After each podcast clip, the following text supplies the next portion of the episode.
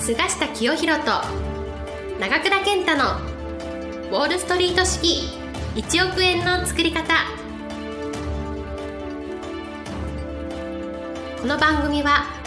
世界のお金を動かす金融街ウォールストリートで世界トップクラスの実績を残した菅下清宏と累計1100万部の本を売り上げ多くのベストセラーを作ってきた長倉健太がお金にまつわる話から稼ぎ方勉強法人脈の広げ方金融リテラシーの身につけ方などすぐに役立つ知識をお伝えしていきます。それでは今回の番組をお楽しみください。本日も、えー、菅下清弘先生にお話を伺いたいと思います。先生よろしくお願いします。よろしくお願いします、えー、先生は今度、えー、株とお金の未来を読むというですね、えー、新刊を出されるということなんですけど、はい、これの本はどういった内容なんでしょうか、まあ、これはね、あのー、実務教育出版というところからあのシリーズで出しているんですが、はい、資産はこの黄金株で増やしなさいのシリーズなんですけれども、まあ、あの今年はあ直近にですねえ2021年まで待ちなさいという本をすでに出しているんですが、まあ、この時の一つのテーマとしてはですね、えー、2016年11月にトランプ大統領が登場して以来ですね、はい、えー、日米の株価が上昇してますけれども、そのピークがですね、えー、2021年ぐらいにやってくる可能性がある。株価は天井を打つと大きく下がりますから、はい、まあ波動から見てね、はい、2021年っては要注意というような本を出したんですけどね、うん、まあしかしあの世界三大投資家のですねジム・ロジャーズなんかも言ってますがピンチはチャンスなんですね、はい、投資の世界では。だから今のこのトランプ相場がどっかでピークを迎えて大きく下げる局面があれば、はい、あの資産を増やすチャンス、はい、えー、まあ日頃から注目している有望企業をいい値段で買うチャンスだということも言えるんですけれども、うん、ではその2021年の前のですね2020年っていうのはどんな年になるんだろうとい。う、い、ろいろご質問があるんですよ。えー、2021年まで待ちなさいって本出したもんね なんで待つんですか？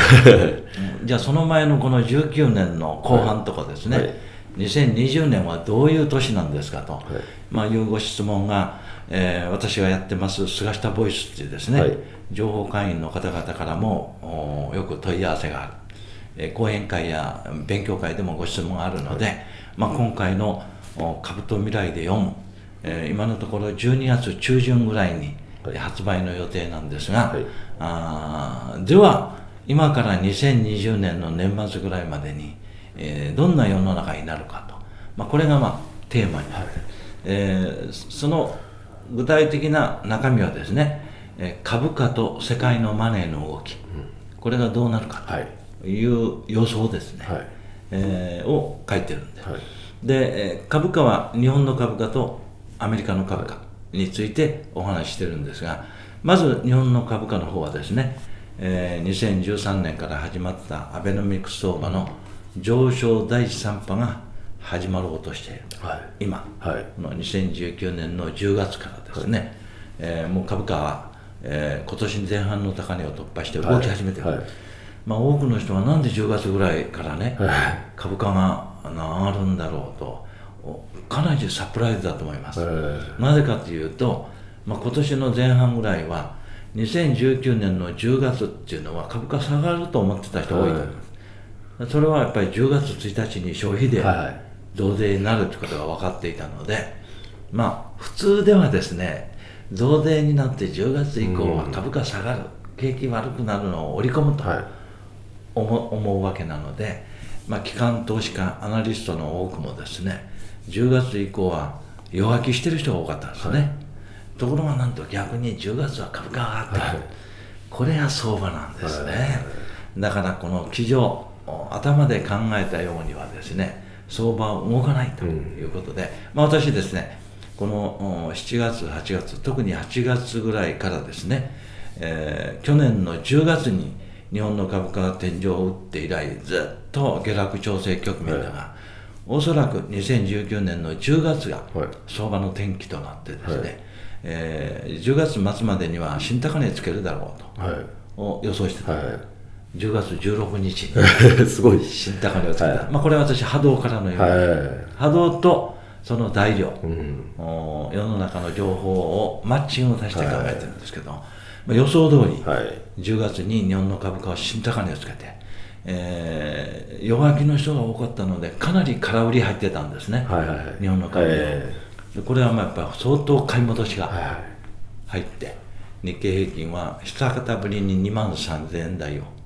回復してきたんですが、はい、まあ、多くの人は今ちょっと戸惑ってるんですけどね。もう圧倒的に弱気がこの夏ぐらいまで増えてて、うん、空売りとかあるいはあのベアを買ってる人が多かった、うん、ベアの ETF、はいはいこれがみんなもうやられたという感じになってる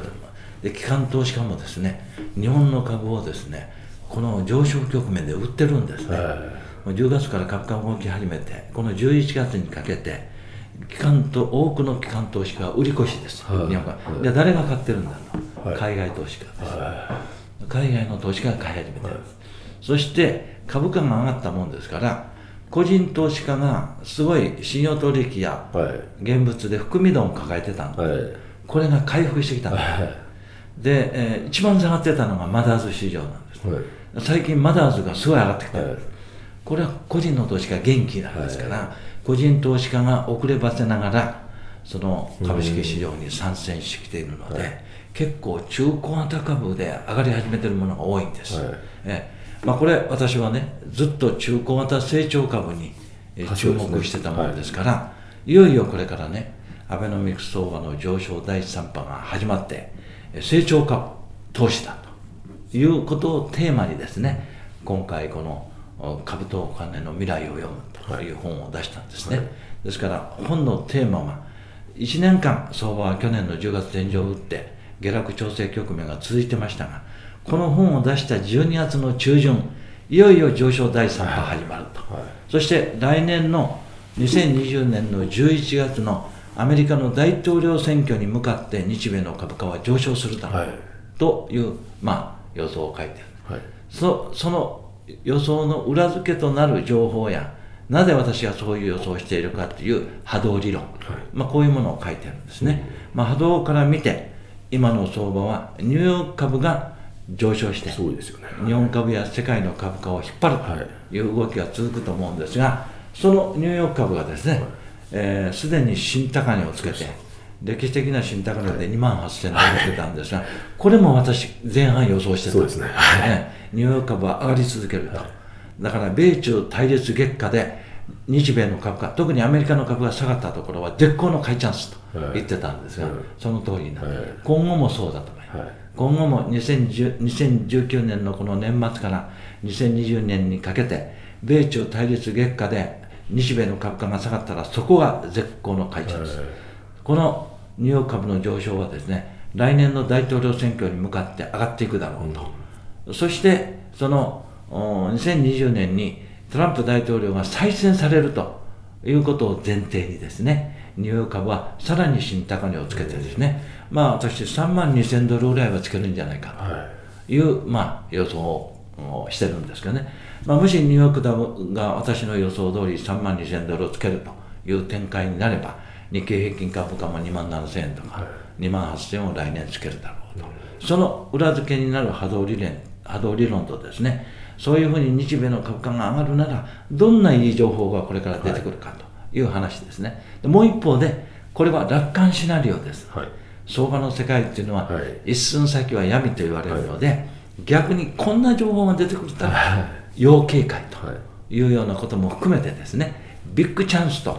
リスク、うん、これについて書いて。そしてそのビッグチャンスとリスクの中心はあくまでニューヨーク、うん、アメリカの経済とニューヨーク株だと、はい、今のトランプ大統領の政策が前進するならニューヨーク株は歴史的な高値を更新していってですねアメリカの経済は未曾有の好況になる可能性がある。しかしそのアメリカにもリスクはあると、はい、もちろんトランプさんが来年落選すればアメリカの株暴落します、はい、というような話が中心です。うん。いや本当にあの僕もアメリカにちょっと住んでたりとかしてですね、ええ、あの去年ぐらいからもうなんかさすがにもうきついんじゃないかと株価なんかって言っててですね、でも菅先生は結構強気のこうコメントをなされてて、本当にその通りになっててすごいなと、本当に住んでる人たちはもういい加減下がるんじゃないかみたいな話だったと思うんですけど、はい、だからもう今日は天井じゃないか、明日が天井じゃないかと、アメリカのアナリストやトレーダー、はい、日本の機関投資家はもう早くからもう天井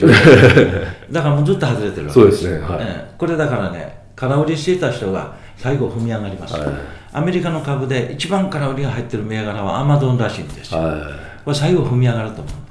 う。だからガーファンもさらに私上昇すると思います。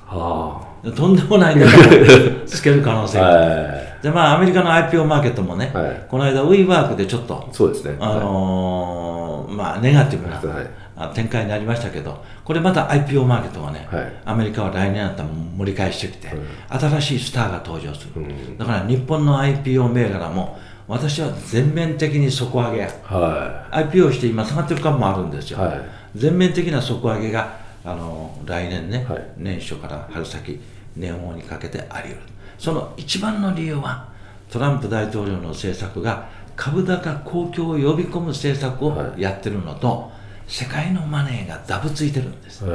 大金融緩和時代に我々は直面してる、うん、その世界のマネーが今一番流れてるのがアメリカ、は